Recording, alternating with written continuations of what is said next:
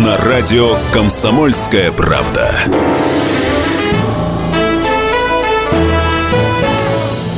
Снова в эфире программа «Совок». Программа для тех, кто вырос в Советском Союзе, но ничего о нем не знает. В студии Иван Панкин, а также историк Павел Пряников, шеф-редактор русскоязычного сегмента «Живого журнала». Павел, мое почтение. Здравствуйте. Тема разговора сегодняшнего – антисоветские настроения в период с 1917 года, то есть э, с момента Октябрьской революции, полного переворота, и вплоть до 1939 года, до Второй мировой войны.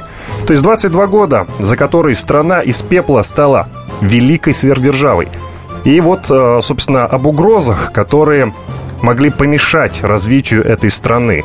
Э, я имею в виду белое движение, анархизм, потом фашистские движения, как ты мне говорил в коридоре вот тут неподалеку, но и другие. И плюс э, можно вспомнить о покушениях на Ленина, на Сталина, как бы развивалась наша страна в случае, не дай бог, конечно, если бы это случилось.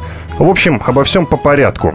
Вопрос, который мы приготовили для слушателей. Сможет ли сегодняшняя оппозиция в случае получения власти превратить нашу страну в могущественную сверхдержаву?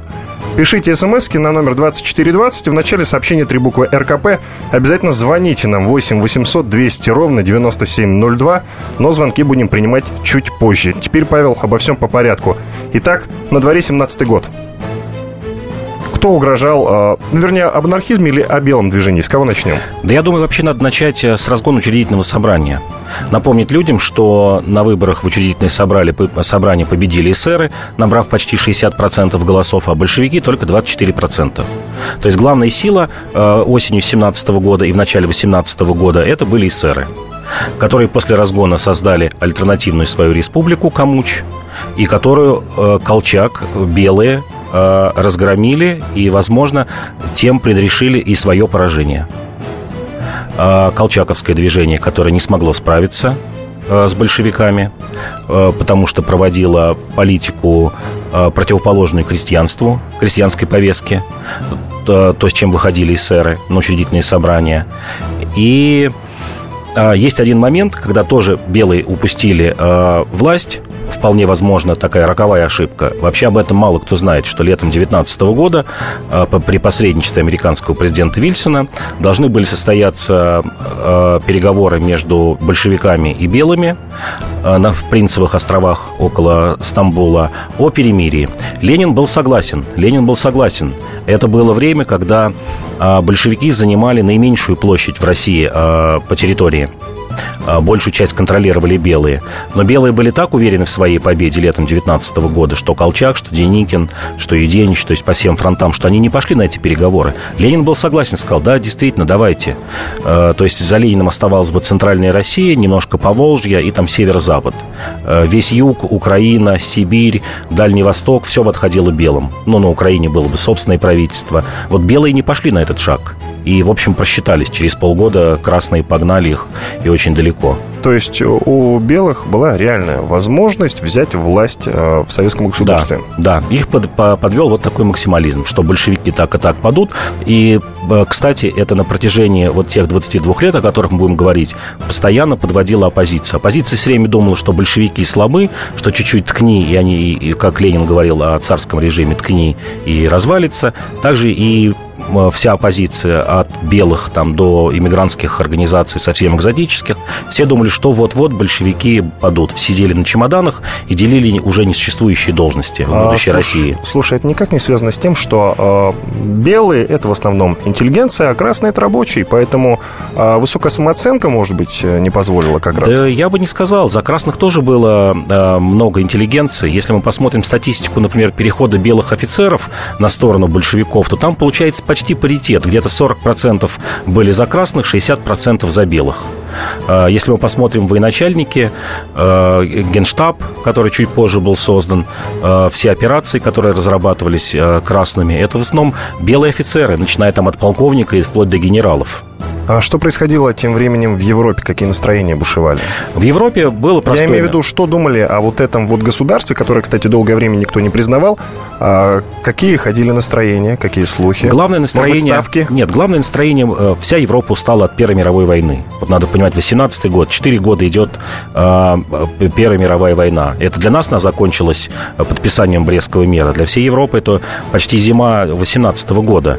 Э, та же интервенция, которую нас принято называть интервенцией, она была такая малочисленная, что, в общем, не смогла решить те задачи, которые, э, возможно, перед ней, перед ней ставились. Одна из главных задач была не дать немцам, э, вот в этой интервенции, не дать немцам занять стратегические точки. Это Мурманск, э, Петербург, это юг России. Вообще, если мы вспомним 18 год, немцы занимают всю Украину, немцы в Грузии, немцы в Ростове, немцы даже частично залезают на территорию России, там Белгород, например.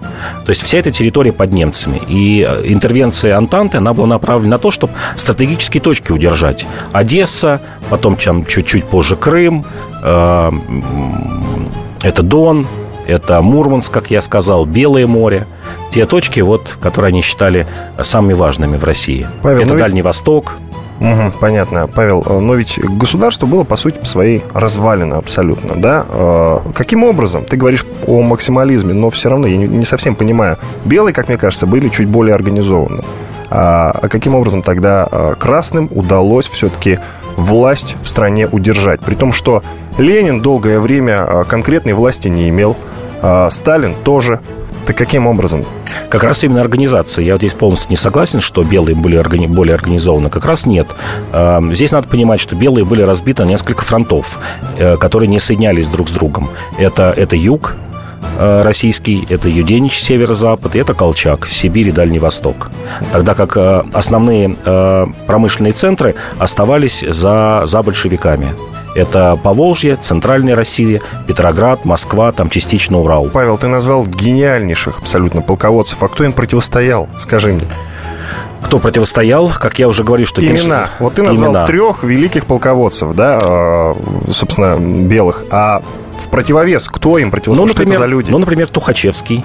Тухачевский, который был белым офицером, героем, ну, закончившим каратель, Александровское да. военное училище, был, состоял э, в То есть ты имеешь в виду, это были люди, которые умели грамотно подавлять бунты? Да, и угу. грамотно воевать. У нас 30 секунд до конца первой части нашей программы. Я напоминаю э, вопрос, э, сможет ли сегодняшняя оппозиция в случае получения власти превратить нашу страну в могущественную сверхдержаву? Пишите письма на номер 2420, в начале сообщения три буквы РКП. Кстати, есть уже реакция, вот одна из смс-ок. Ха Ха-ха-ха, пишет не подписавшийся слушатель радио «Комсомольская правда».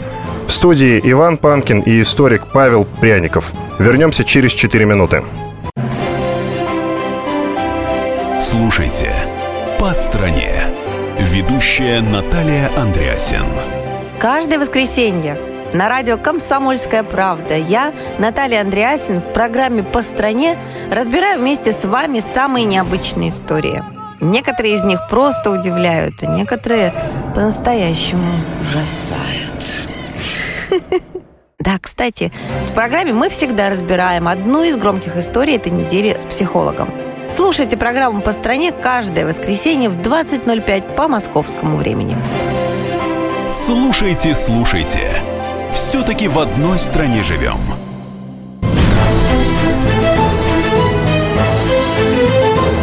«Совок» на радио «Комсомольская правда».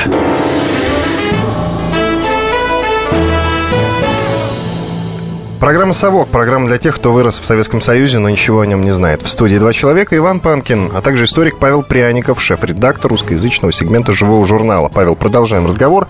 Говорим мы сегодня с тобой на тему антисоветских настроений в период с 1917 по 1939 год. 22 а, года, за которые страна стала сверхдержавой, из пепелища буквально, и вступила во Вторую мировую войну, и смогла, главное, в ней победить. Мы закончили с тобой на том, что мы обсуждали а, белое и красное движение, и почему а, белому движению не удалось победить большевиков. В общем, ты сказал, что большевики были организованнее.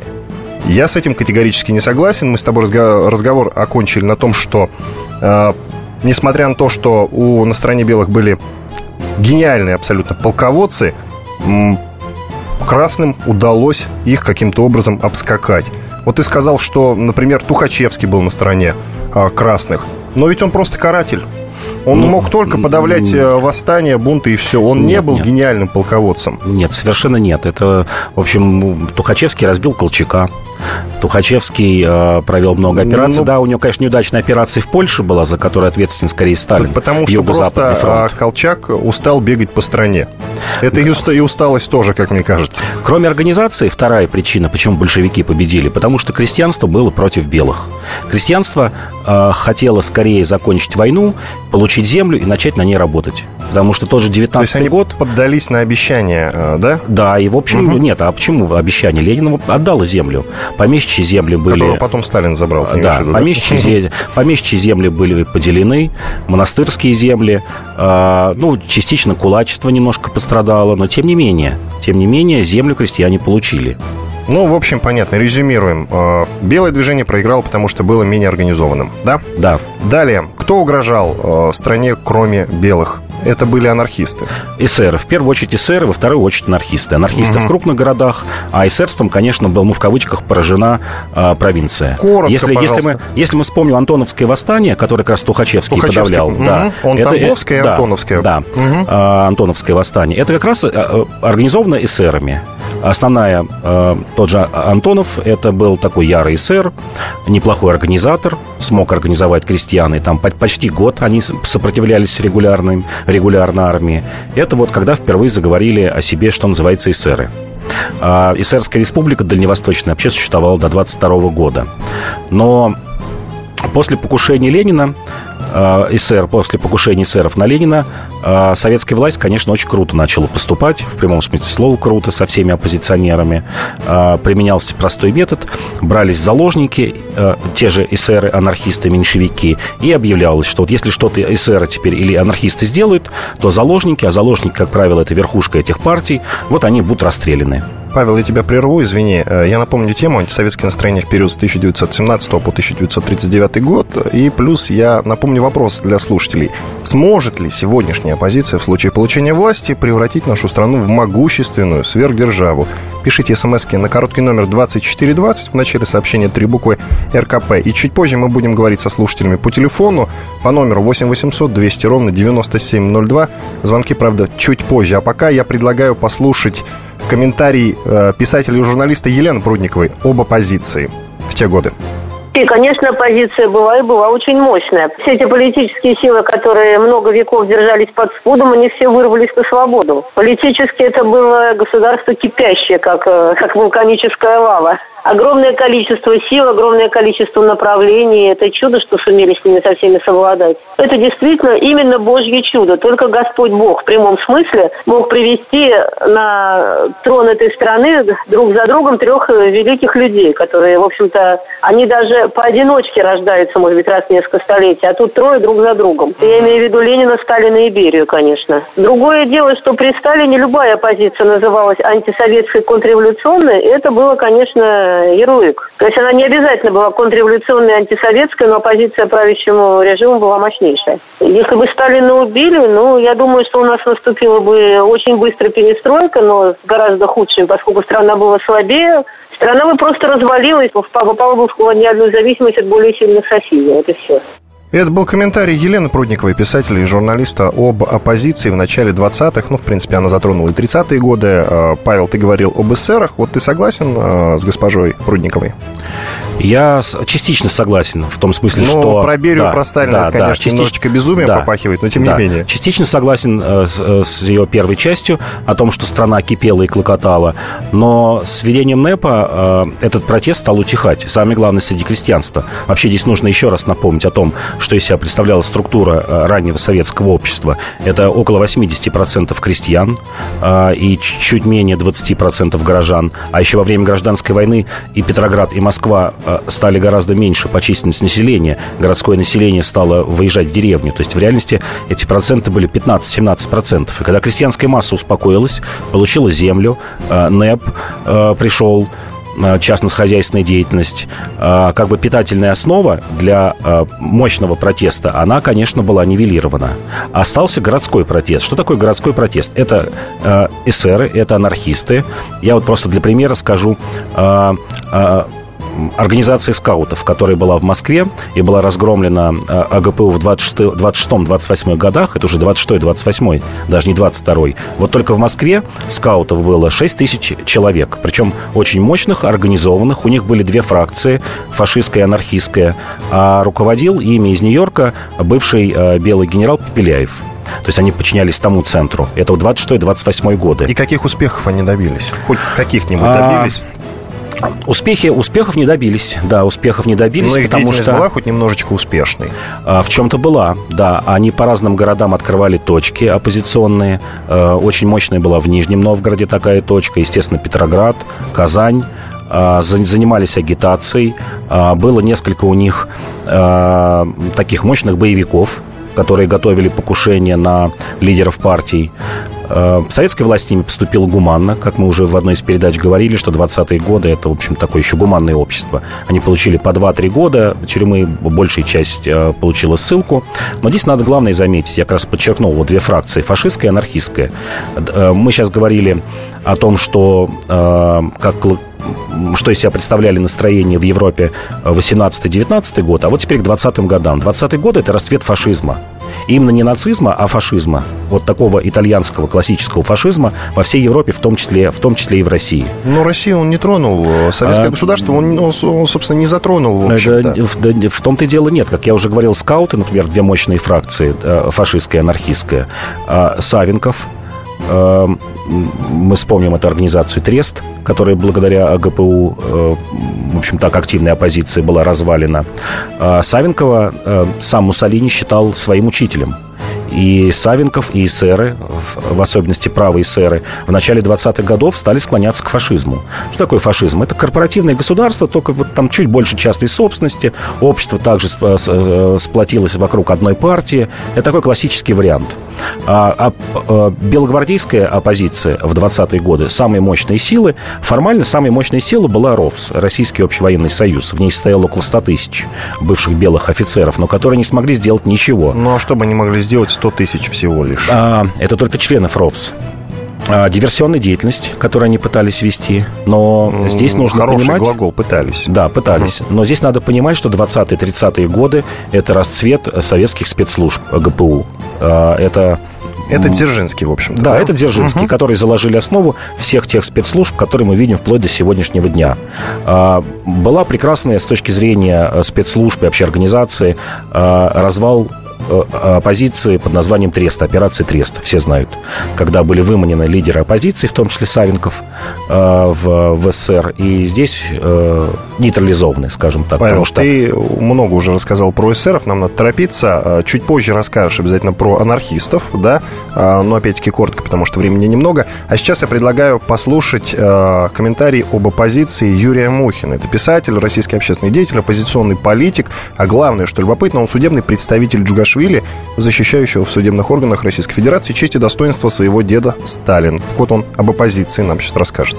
Пока у большевиков народ был единственной опорой, какая-либо оппозиция была заведомо проигрышной. Она не могла пройти, потому что большевики опирались на народ. В те времена власть была, все же принадлежала народу, была демократия. Как принадлежала народу? Власть боялась народа, служила народу.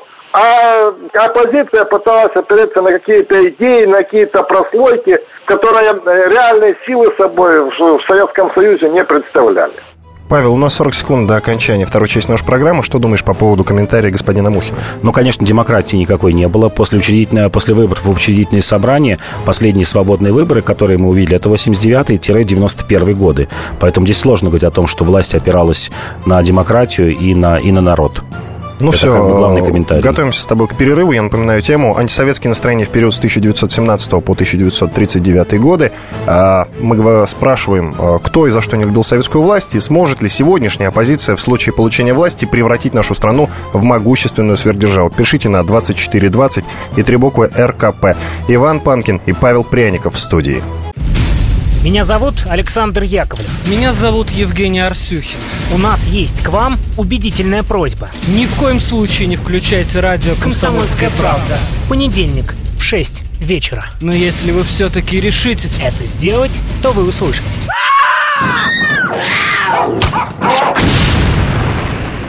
Радиорубка. В понедельник. В 18.05.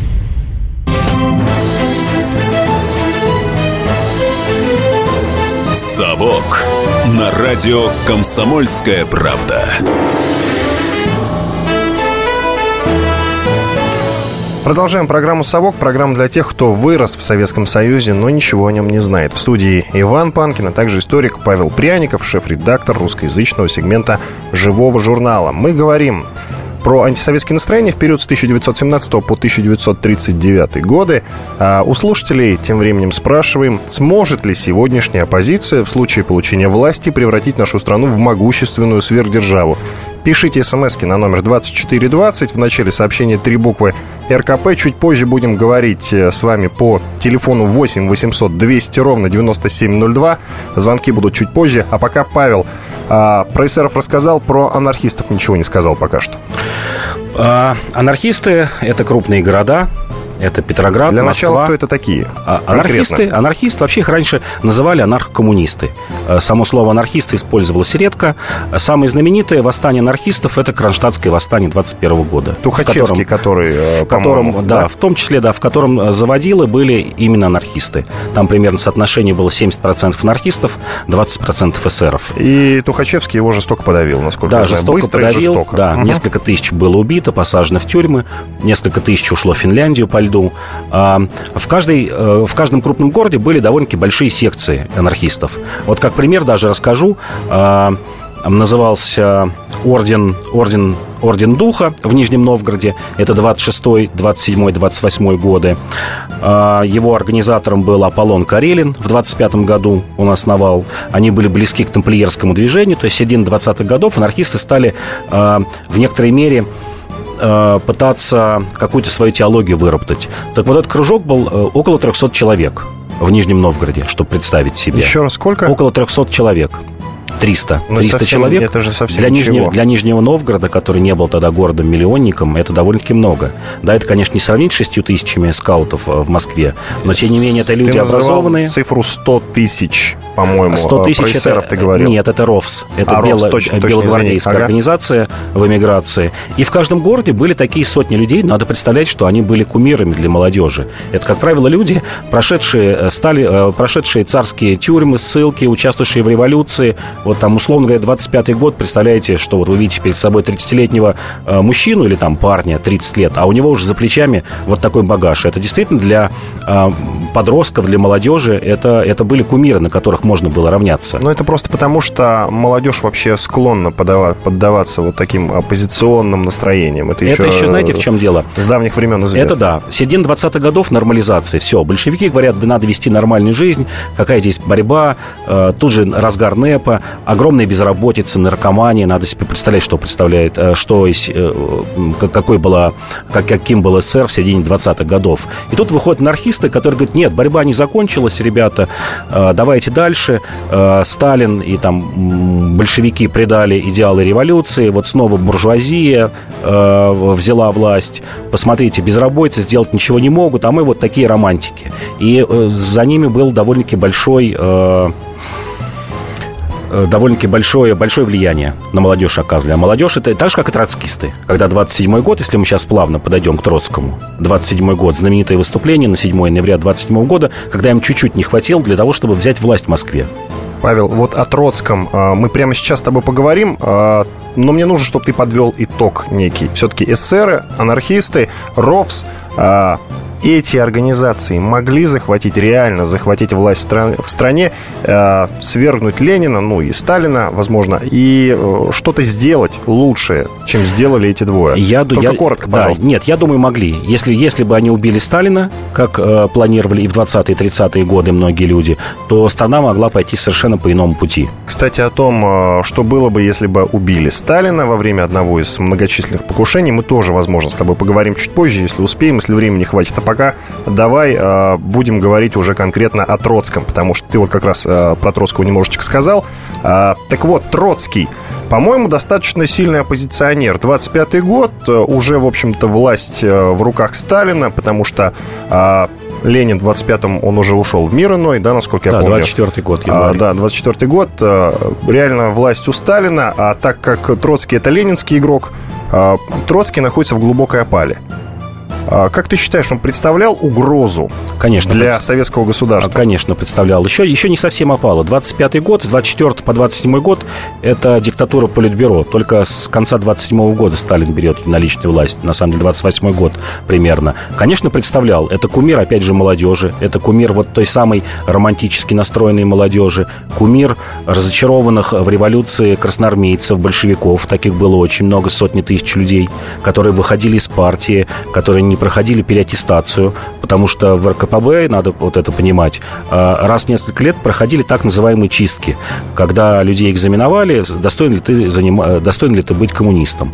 И очень многие вылетали из партии, когда они говорили, нет никакого НЭПа, а, никакой, никакой дружбы с Западом, то, к чему Сталин в, с конца 20-х годов начал идти. Нет, мы верим в идеалы октября, и давайте вести и дальше мировую революцию, как завещал великий Троцкий.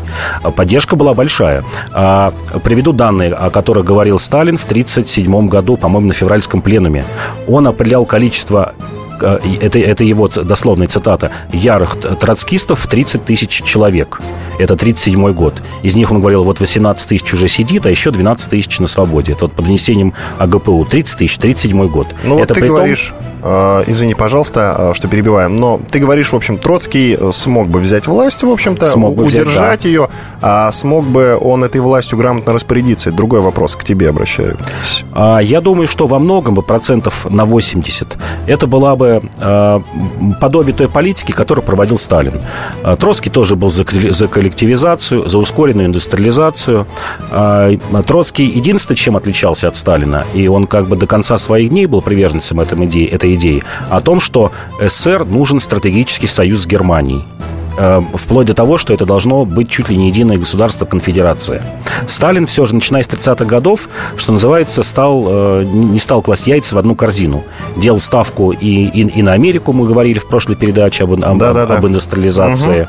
а, на ту же Германию, на Италию. А Троцкий? А, Троцкий, вот он был убежденным германофилом. Он считал, что будущее России, и Россия а, сможет тогда выжить только в союзе с Германией. Все понятно. Еще любопытное мнение. Мне а, буквально буквально на Медне вчера сказал доктор экономических наук Михаил Делягин о Троцком. Давай послушаем.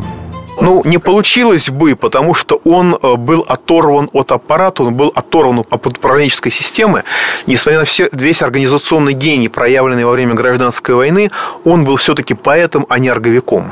У него никогда не было своего Молотова. У него были Блюмкины и все остальные. Но, а если бы он пришел к власти, то э, Советский Союз сгорел бы в тщетных попытках разжечь мировую революцию. Ради самой мировой революции. Он никогда хозяйственником не был. Представить себе, что Троцкого звали за глаза хозяином, как звали Сталина, невозможно. Ну, Павел, ты слышал мнение господина Делягина. Что ты думаешь?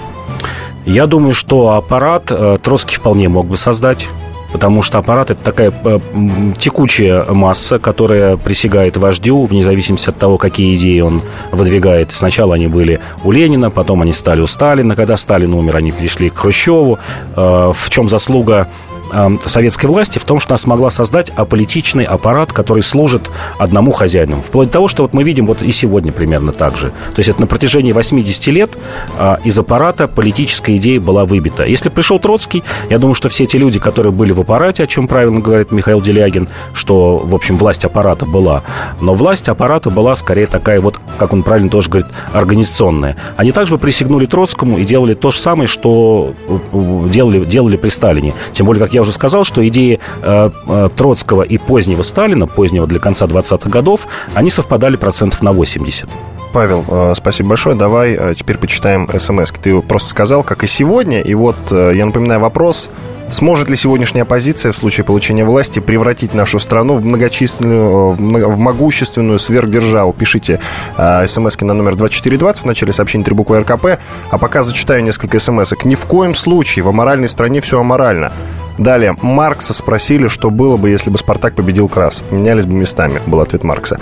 А, вам совсем Сванидзе мозг, э, мозг прочистил. Почитайте Старикова. А опора путинской власти – коррупционеры, Владимир. Эту оппозицию саму нужно уничтожать, как это делали большевики, Юрий. Не смешите. А им это зачем? Болтуны, а, либералы когда, никогда никому не будут нужны. Вот еще кто-то пишет смешно. Кто-то пишет про Тухачевского, что он бездарный военный, как я тебе, кстати, и говорил.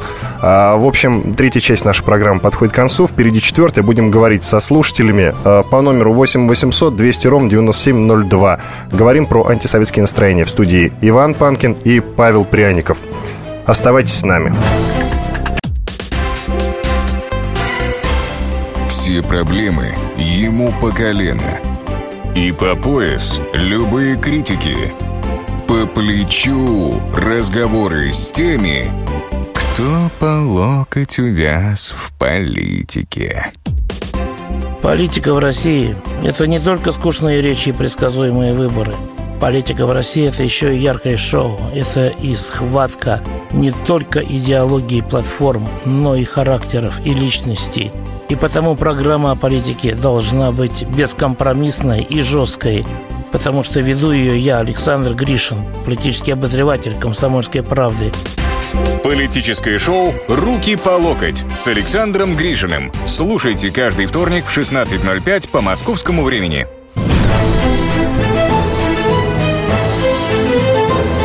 «Совок» на радио «Комсомольская правда».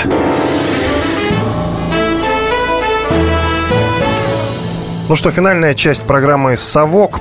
Программа для тех, кто вырос в Советском Союзе, но ничего о нем не знает. В студии два человека. Иван Панкин, а также историк Павел Пряников, шеф-редактор русскоязычного сегмента «Живого журнала». Напоминаю тему. Антисоветские настроения в период с 1917 по 1939 годы. А, кто за что не любил советскую власть, э, разговариваем. И, в частности, а, думаем о том, кто был э, ну, о внутренних угрозах и о внешних агрессорах говорим. У слушателей спрашиваем, сможет ли сегодняшняя оппозиция в случае получения власти превратить нашу страну в могущественную сверхдержаву. Пишите на номер 2420 в начале сообщения три буквы РКП. Вот в частности еще пришло пара свежих, э, пришли пара свежих смс-ок. А, Владимир пишет, в России нет политических партий, точнее есть одна партия, это сам Путин, со смертью Путина умрет и Россия, Владимир. А, у Троцкого была перманентная революция, тоже Владимир пишет, не знаю, а, тот же это Владимир или нет. В общем, а, ну все. Все остальные я зачитывал в прошлой части нашей программы. А теперь, э, Павел, давай поговорим со слушателями. Да, давайте. Александр. Да, добрый, добрый вечер. Здравствуйте. Добрый вечер. Вы знаете, вот в шестнадцатом году даже сам Ленин говорил о том, что мы до революции в России Никто и понять не мог, что Россия может кардинально изменить систему государственного устройства и так далее. Но в этом и специфика Ленина и большевизма в том, что, посмотрите, он раскололся с меньшевиками, он распустил учительное собрание. Даже левые эсеры ушли от него, он остался один, абсолютно, так сказать, и, может быть, в конце жизни понял, так сказать, в какой, что произошло со страной и так далее. Вот сегодня, допустим, феномен Ленина бы это Виктор Иванович Олимпилов. Безусловно, если бы он обладал уже такой, моложе, это Бессонов перед здоровьем и так далее, далее. Он бы мог, так сказать, выйти на броневик и так далее. Но это обязательно государственные перевороты, это обязательно репрессии и так далее. Вот, ну, к сожалению, власть сегодня совершенно другая, и кроме Виктора Ивановича, видимо, большевиков в России не осталось. Спасибо большое, Александр. Кстати, насчет сегодняшней власти. Сможет ли сегодняшняя оппозиция в случае получения власти превратить нашу страну в могущественную сверхдержаву? Спрашиваем у слушателей. Есть у нас еще звонки? Павел, что ты думаешь по поводу того, э, что сказал Александр нам? Ну, я считаю, что искренне считаю, что Ленин действительно гениальный человек. 20 век подарил не только нашей стране, но и всему миру Ленина. А заслуга Ленина была в, в, его, в его организаторском таланте. Большевиков э, был, была по меркам э, даже той России крестьянской кучка около 14 тысяч человек актив. По сравнению с эсерами, эсерской партией в 17 году это 400 тысяч. То есть в 30 раз больше. И э, что Ленин смог сделать э, с весны 17 года и по октябрь 17 года, это вообще уму непостижимо. Все забывают, что Октябрьская революция – это бескровная революция. Ленин действительно поднял власть, которая валялась в грязи, которая, которая фактически не существовала уже э, к 25 октября 17 году. Ну, кроме того, что он расстрелял по его приказу, расстреляли царскую семью. Ну, тут тоже не все так однозначно. Ну, Здесь... об этом мы с тобой обязательно поговорим в одной да. из следующих программ. Это действительно очень интересная тема. А, пишет а, еще смски. А, Два уважаемых ведущих. Как вы можете в студии с таким названием находиться после Сванидзе. Неужели вы еще с ним за руку здороваетесь? Юрий спрашивает. Юрий, я вам отвечу, потому что э, чаще, чем Павел, я с ним за руку здороваюсь, причем здороваюсь с удовольствием. А, дело вот в чем. А, Николай Карлович о...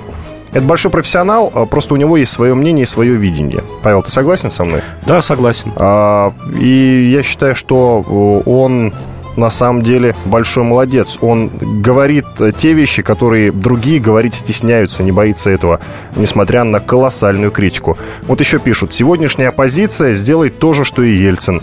Ну, достаточно хорошая, кстати, смс любопытная. А, Василий на проводе. Василий? Слушаю вас. Здрасте. Слушаю вас. Добрый вечер. Будущее России – это православная социалистическая Россия. Сталин перед смертью хотел строить социализм православный, но его убили, отравили, да? А православие – это созвучно православному христианству. А православие – это право, закон, славим, славим закон. А сейчас у нас беззаконие. У нас самое настоящее жидовское иго – где живут, исповедуют деньги, демократия, дьявола, живут иждивением других, испевая других, недр испеваю сейчас. И Путин, главарь вот этого жидовского ига. Всего доброго, да здравствует православная социалистическая Россия. А, спасибо, Василий, большое вам за ваше достаточно а, фу, даже не знаю, как назвать это мнение. Любопытное мнение, однако. А, у нас еще есть звонок. Сергей на проводе. Да, здравствуйте. Здрасте. Постараюсь. Вот перед Будьте этим, любезны. Да, перед этим писательница какая-то выступала, я слушал. Да, она... писательницу зовут Елена Прудникова, да. Да, она уголовников, воров и убийц назвала великими людьми. Что она напишет? Есть сказки писать нужно про щука, лебедя и там рыбку какую-то. Вот это пусть пишет детям лучше. Это первое. Второе люди, которые жили при царском режиме, я царя уважаю и почитаю, они были люди чести, достоинства, уважения, верили в Бога и никогда не позволяли всего лишнего. А сейчас вот эти вот власть вот эта, да, оппозиция, вы говорите, да, она там что-то может изменить. Это воры, убийцы, понимаете? Какая это оппозиция? Это, это варье сидит там. И, и безумная, она безумные законы придумывает, вот эта власть сегодняшняя. Так что никакая оппозиция ничего не изменит. Спасибо вам большое. Кстати, еще одна смс -ка. Нет, э, у нас какая-то во всех смыслах дешевенькая позиция, пишет кто-то, не подписавшийся. У нас есть очередной звонок, слушаем. Александр? Алло, здравствуйте. Здравствуйте. Вы знаете, надо сначала вот определиться, оппозиции несколько, на самом деле. Есть оппозиция государству, есть оппозиция режиму. Вот оппозиция Навального – это оппозиция государству. Есть оппозиция Квачков, Мухин – это совсем другая история. Вот эти люди могли бы поднять страну. Понимаете, есть оппозиция Зюганов. Это, в общем-то, опереточная такая оппозиция. Да ладно, ну какая-то оппозиция, я вас умоляю, это прекратить не такая Хватит. да. Вот. Э, э, ну, спасибо вам большое за ваше мнение. Э, Павел, КПРФ это оппозиция, скажи мне? Ну, ее принято называть системной оппозицией, наверное. Такой, ну, хотя, хотя... Жириновский, да. скажи еще, нет, оппозиция, нет, главный нет. либерал. Хотя у меня в голове не укладывается, как может быть системная оппозиция. А. Оппозиция либо есть, либо ее нет. Ну, понятно понятно. Вот твое мнение, я обещал, что в конце программы mm-hmm. спрошу тебя коротко твое мнение по моему вопросу для слушателей.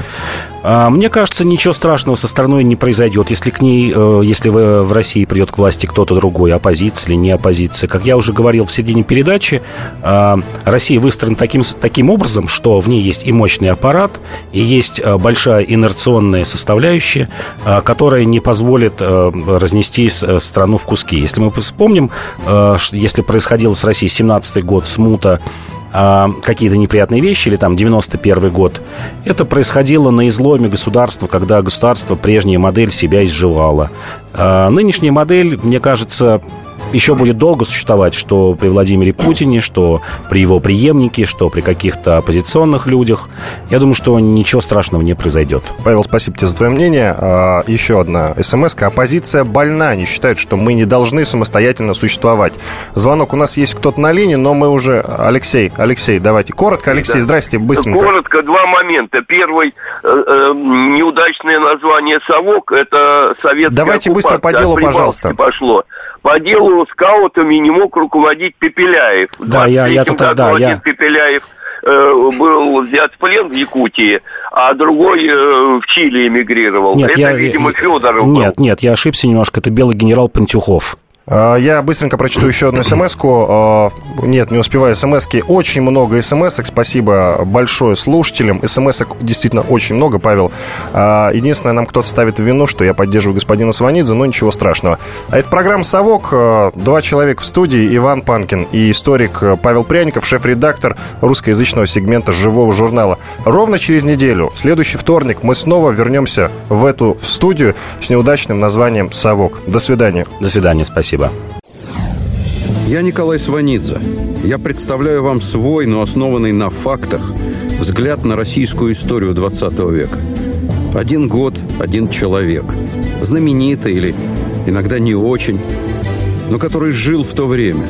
И само время, великое, драматичное, теперь почти забытое.